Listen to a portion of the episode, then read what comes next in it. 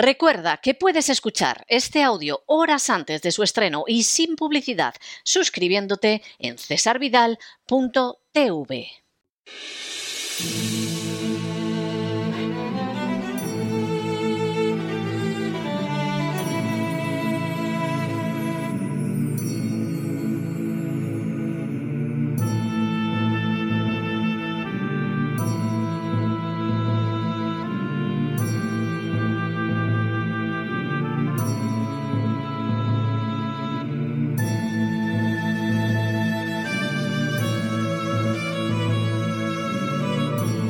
La voz con César Vidal, desde el exilio. Muy buenos días, muy buenas tardes, muy buenas noches y muy bienvenidos a esta nueva singladura de la voz. Soy César Vidal, hoy es el lunes 11 de julio de 2022 y me dirijo a los hispanoparlantes situados a uno y otro lado del Atlántico y del Pacífico y como siempre lo hago desde el exilio. Corría el año 1938 y más concretamente el mes de septiembre, cuando en la ciudad alemana de Múnich se celebró una conferencia internacional llamada a disfrutar de una enorme relevancia. Durante la misma se decidió el descuartizamiento de la República de Checoslovaquia. Aunque la razón señalada fue que el territorio de los Sudetes, de aplastante mayoría alemana, tenía que regresar a Alemania, lo cierto es que con este paso se buscó no solo satisfacer la ambición de Hitler, sino también la del nacionalismo polaco que ansiaba aumentar el territorio de Polonia robándoselo a otra nación. Así, Gran Bretaña, Francia, Italia y aunque se silencie Polonia decidieron acabar con Checoslovaquia. El mensaje lanzado desde la conferencia de Múnich fue que todo lo sucedido resultaba innegablemente positivo y que el espectro de la guerra quedaba totalmente ahuyentado. El premier británico Chamberlain llegó incluso a afirmar que había conseguido la paz para una generación. Sin embargo, una cosa era lo que afirmara la propaganda y otra bien diferente lo que constituía la realidad. Winston Churchill, por ejemplo, no dudó en señalar que Gran Bretaña y Francia habían renunciado al honor para tener paz y, sin embargo, a ese deshonor pronto se sumaría la guerra. Por añadidura, Winston Churchill afirmó con plena convicción que Polonia era la hiena de Europa, y así era ciertamente, ya que había aprovechado la reivindicación planteada por Alemania para asestar una puñalada por la espalda a Checoslovaquia, privándole de una parte de su territorio. En cuanto a Stalin, se percató aún más si cabe todavía del peligro y aceleró la diplomacia soviética para crear una alianza contra Hitler o para neutralizarlo de cualquier otra manera. El tiempo daría la razón tanto a Churchill como a Stalin. En septiembre, pero de 1939, tan solo un año después, comenzaba la Segunda Guerra Mundial al invadir Alemania el territorio de Polonia. Las voces de propaganda de un año antes habían resultado totalmente equivocadas y por el contrario había quedado de manifiesto que tanto los análisis de Winston Churchill como los de Stalin estaban en lo cierto. De manera bien reveladora, los dos personajes protagonizarían la victoria contra Hitler, una victoria que seguramente habría podido ser más rápida de haber prevalecido su análisis correcto sobre las voces de la propaganda. Este mes se cumplen los dos años de la publicación en español de Un Mundo que Cambia, Patriotismo frente a la Agenda Globalista. Sin ánimo de ser exhaustivos, los hechos son los siguientes. Primero, a finales del año 2019, Lluvia Agustín, la agente literaria de quien ahora se dirige a ustedes, le propuso escribir un libro donde quedaran expuestas las tesis principales de análisis político que venía exponiendo a diario en el programa La Voz. Segundo, el resultado de esa labor de sistematización y condensación quedó concluido en las Navidades de 2019 con la redacción de Un Mundo que Cambia. Tercero, el inicio de la crisis del coronavirus llevó a pensar en la conveniencia de añadir un apéndice a la obra donde se abordara el tema. Así lo hizo quien ahora se dirige a ustedes en los primeros días de enero de 2020. Cuarto, Finalmente, el resultado fue una obra en la que se iba más allá de los esquemas ya arcaicos, obsoletos y erróneos de la Guerra Fría, que tanto siguen invocando en la actualidad para explicar adecuadamente la situación mundial en la que el enfrentamiento principal se da entre la agenda globalista y los políticos patriotas. Quinto, de manera obligada, Un Mundo que Cambia comenzaba señalando la crisis actual de las democracias y cómo éstas, igual que sucedió con la primera democracia aparecida en la antigua Grecia, corren el riesgo de desaparecer ante determinadas circunstancias. En estos dos años, ese análisis se ha confirmado de manera dramática. Sexto, en sus primeros capítulos, Un Mundo que Cambia señalaba cómo el aumento de la intervención estatal, el incremento del gasto público, la demagogia y los impuestos crecientes resultaban amenazas para la democracia al entronizar al político bribón y al, crear clientelas electorales a las que se halagaba en contra del bien común. En estos dos años, ese análisis se ha visto confirmado una y otra vez, y en algunos casos, además de manera claramente angustiosa. Séptimo. De forma sólidamente documentada, Un Mundo que Cambia exponía también cómo todos esos peligros ya habían sido señalados no solo por los clásicos de la antigua Grecia, sino también por los padres fundadores de los Estados Unidos de América con la intención de evitarlos. Octavo, a esas amenazas, señalaba el libro, se suma de manera especialmente grave la agenda globalista, cuyos dogmas e iconos eran descritos en los siguientes capítulos. Noveno. Entre los iconos de la agenda globalista, Un Mundo que Cambia dedicaba sendos capítulos al Papa Francisco y a George Soros, a la vez que mencionaba entre sus dogmas la calentología del calentamiento global, la ideología de género, la reducción de la población mundial y el respaldo a las inmigraciones masivas e ilegales.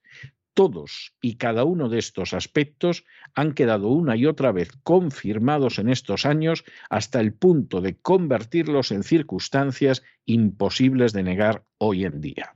Décimo, a continuación, Un Mundo que Cambia abordaba el análisis de la geopolítica en áreas del mundo como la Unión Europea, Hispanoamérica y África, donde el avance de la agenda globalista es obvio y donde la meta es convertir a las naciones en meros protectorados bajo una autoridad supranacional y desprovistas de independencia, soberanía y libertad.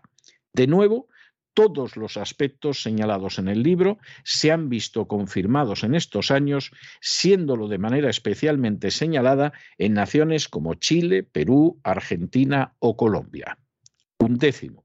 A continuación, el libro se detenía en los movimientos de resistencia frente a la agenda globalista, tanto si eran democráticos, como era el caso de Donald Trump y de Víctor Orbán, como si tenían otro carácter al estilo de Rusia y China. De nuevo, todos y cada uno de los aspectos consignados en el libro se han visto confirmados de manera dramática por el devenir de estos dos años. Duodécimo. La obra concluía con un análisis sobre la necesidad de enfrentarse con la agenda globalista en defensa de la libertad y de la verdad, con un apéndice sobre la pérdida de relevancia de Oriente Medio en el plano geoestratégico y con otro sobre el coronavirus. Una vez más, todos los aspectos consignados en esta parte del libro han sido confirmados en estos dos años, incluyendo el pronóstico de que la crisis del coronavirus sería aprovechada para avanzar la agenda globalista y de manera muy especial el control social y la ideología de género. Décimo tercero. El libro fue objeto de una acogida extraordinaria desde el primer momento. A pesar de las enormes dificultades de comunicación y envío derivadas de la crisis del coronavirus, pronto comenzaron a sucederse una tras otra las ediciones en español. Décimo cuarto. De hecho, el mismo día en que apareció, Un Mundo que Cambia se colocó en el número uno en la lista de globalización de Amazon en español. Décimo quinto. En unas semanas a esa acogida se sumaron también las extraordinariamente favorables dispensadas a la edición en inglés y a la de audiolibro. Décimo sexto. Aquel año terminó con Un Mundo que Cambia, situado en el número uno de libros de política en Amazon español, por delante de la última obra de Barack Obama. Décimo séptimo. Hace un año cesarvidal.tv comenzó la emisión de una serie de varios capítulos dedicada a desarrollar algunos de los contenidos de Un Mundo que Cambia. Esa serie de televisión sigue siendo accesible a los suscriptores de cesarvidal.tv. Y decimoctavo, este mes, Un Mundo que Cambia ha cumplido dos años desde su publicación. Este mes, hace dos años, desde que Un Mundo que Cambia salió a la calle en Estados Unidos. No sabíamos entonces ni de lejos la repercusión que iba a recoger el libro. Para colmo, estábamos sumidos en medio de la crisis del coronavirus y entre el confinamiento y la depresión económica nos encontrábamos frente a los peores auspicios. A decir verdad, ni siquiera sabíamos lo que el libro necesitaría para lograr salir fuera de los Estados Unidos y llegar a otras naciones. Desde una perspectiva humana sucedía todo esto, pero tanto mi agente y editora como quien ahora se dirige a ustedes confiábamos en que esa pequeña luz que irradiaba el libro pudiera llegar lo más lejos posible. Así ha sido durante estos dos años. El éxito fue enorme desde el principio y creo que puede decirse que derivó de que todo lo relatado en el libro no ha dejado de verse confirmado a diario por la realidad de los hechos. Cada paso que han dado Soros o el Papa Francisco ha confirmado lo descrito en las páginas de Un Mundo que Cambia, a la vez que se ha podido ver cómo los dogmas de la agenda globalista han sido impulsados de manera encarnizada aprovechando, como también quedaba anunciado en el libro, la crisis del coronavirus. Durante estos dos años, solo un ciego, un desinformado, un necio un fanático pueden no haberse dado cuenta de los avances de la agenda globalista intentando imponerse en todo el planeta. El impulso a las emigraciones ilegales desde la Organización de Naciones Unidas, el Vaticano o la Unión Europea.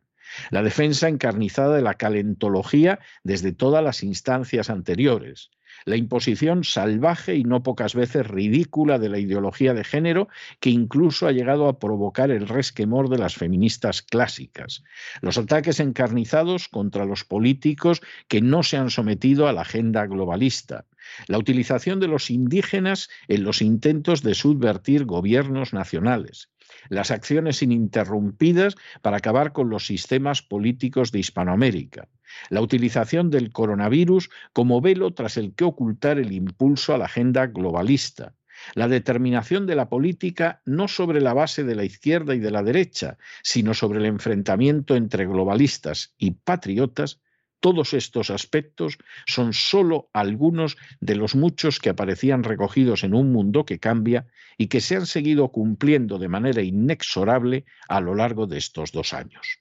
No sorprende que desde los primeros días llegaran emails, mensajes, cartas en las que los lectores decían que ahora entendían lo que sucedía en el mundo, un mundo que les había resultado hasta entonces incomprensible. Estos dos años no han sido fáciles. Durante ellos hemos sufrido la censura en las redes sociales, nos expulsaron de ellas, advertimos de cómo serían los procesos electorales en ciertos países, provocando la cólera de gente que realmente se equivocó en sus análisis. No dejamos de sentir presiones de todo tipo, incluso vimos movilizados en contra nuestra poderosos resortes. Sin embargo, quizá más que nunca y al mismo tiempo, nunca hemos tenido más éxito a la hora de seguir defendiendo la causa de la verdad, de la libertad y de la justicia. Que el programa de la voz, por ejemplo, sea desde hace meses número uno en descargas de podcast de iVoz en España, muy por delante de las grandes cadenas de radio, constituye una clara señal de que este mundo está cambiando y de qué lo hace además, como se anunciaba en el libro que lleva ese título. Estas y otras circunstancias nos han permitido también ver que Dios actúa de las maneras más claras, contundentes y precisas. Cuando el año 2020 concluyó, Un Mundo que Cambia era el número uno en la lista de globalismo y de política de Amazon.com. De manera bien reveladora, el libro incluso estaba por delante de la última obra publicada del antiguo presidente Obama. Y todavía quedaba otro medio año para seguir adelante antes de cumplir su primer aniversario. A dos años de distancia, quien ahora se dirige a ustedes debe decir que se siente por encima de todo agradecido. Agradecido a mi agente Lluvia, que tuvo la idea del libro y que además me convenció para escribirlo, algo que cada vez resulta más difícil en mi caso. Agradecido a los lectores que no han dejado de aumentar en estos 24 meses. Agradecido a la gente de los grupos de lectura de César Vidal que se han acercado, discutido y profundizado en el libro. Agradecido a todos los que me cursaron invitaciones para hablar de los aspectos contenidos en un mundo que cambia. Agradecido a la gente del equipo de la voz que lo ha ido haciendo mejor día a día y que son la clave del éxito de ese programa diario de radio y agradecido por encima de todo a Dios que es fiel en cada instante y que nos protege de manera que siquiera no podríamos imaginarnos. Si bien se mira, todo ha sucedido con cierta lógica, porque en momentos culminantes de la historia la gente suele dividirse en dos grupos. En primer lugar, están los que por su ignorancia, su sectarismo, sus intereses o incluso su estupidez son engañados para su desgracia por la propaganda. Y en segundo, aquellos, muy pocos, que analizan fríamente la realidad y advierten de los peligros ya presentes que solo pueden empeorar en el futuro. Sucedió en 1938 con Churchill y Stalin. Sucedió hace dos años con un mundo que cambia. Por todo ello, hoy más que nunca, no se dejen llevar por el desánimo o la frustración y es que a pesar de que los poderosos muchas veces parecen gigantes, es solo porque se les contempla de rodillas y ya va siendo hora de ponerse en pie. Mientras tanto, en el tiempo que han necesitado ustedes para escuchar este editorial, la deuda pública española ha aumentado en cerca de 7 millones de euros. Y podemos decir con legítimo orgullo que eso ya lo anunciamos en un mundo que cambia hace dos años y que además un mundo que cambia no ha tenido nada que ver, ni un céntimo siquiera, en el aumento de esa deuda. Muy buenos días, muy buenas tardes, muy buenas noches. Les ha hablado César Vidal desde el exilio. Que Dios los bendiga.